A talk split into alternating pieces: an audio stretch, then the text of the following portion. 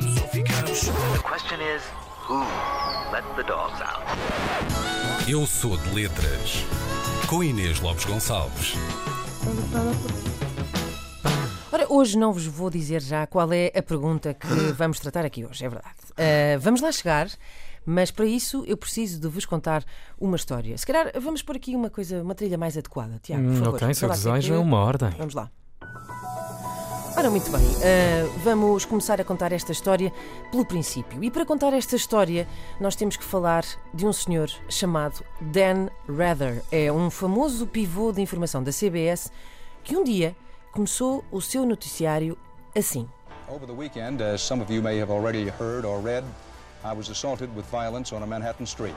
Bom, Dan estava a contar então aos seus espectadores que durante o fim de semana hum, tinha sido eh, atacado eh, numa rua de Manhattan. Eh, ele estava a explicar o que lhe aconteceu então no dia 4 de outubro de 1986, enquanto andava na rua.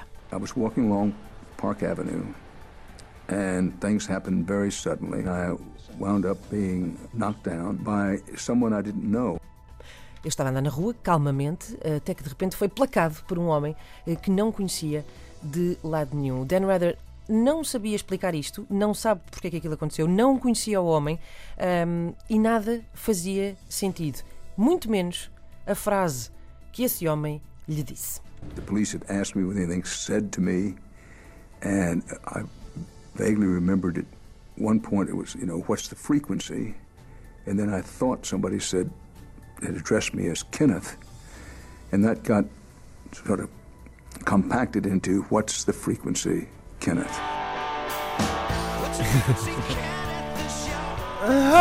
Pois é. Esta é a história por trás de What's the Frequency Kenneth, a célebre canção dos R.E.M. de 1994. E assim chegamos à questão de hoje. Este homem, a única coisa que ele percebeu, ah, o que Dan Rather percebeu que, que lhe tinha dito era What's the Frequency Kenneth. Mas dirão vocês, e bem, uh, oh Inês, uh, continuamos sem saber a resposta para esta pergunta: What's the frequency Kenneth? Será que alguém, sei lá, queria saber como ouvir a Antena 3 e perguntou a frequência? Ou, ou será que alguém queria antes saber quantas vezes vai Kenneth ao ginásio por semana? Nada disso. A resposta chegaria quase 10 anos depois do que aconteceu naquele dia 4 de outubro de 1986, quando uh, Dan Rather já tinha até perdido a esperança de perceber porque é que um tipo lhe tinha saltado para cima na rua, lhe chamou um nome que não era o seu e lhe perguntou qual era a frequência. Não faz sentido nenhum, mas ele percebeu mais ou menos isto no dia 31 de agosto de 94, oito anos depois. A North Carolina man is charged with murder in New York City in the death of an NBC stagehand who was shot outside a Rockefeller Center studios. Police arrested 46 year old William Tager at the scene yesterday afternoon.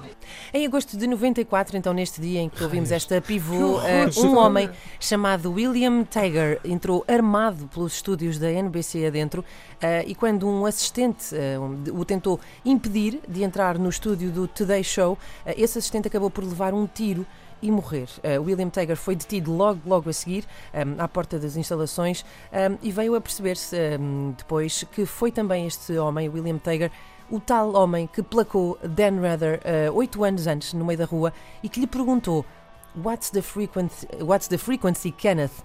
Um, e perguntam vocês porquê? Porquê?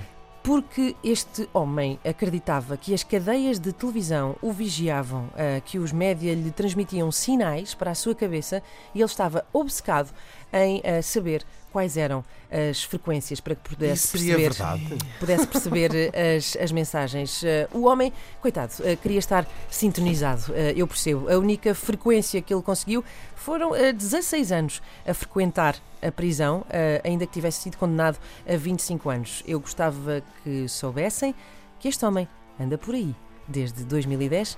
Espero já que com a antena arranjada.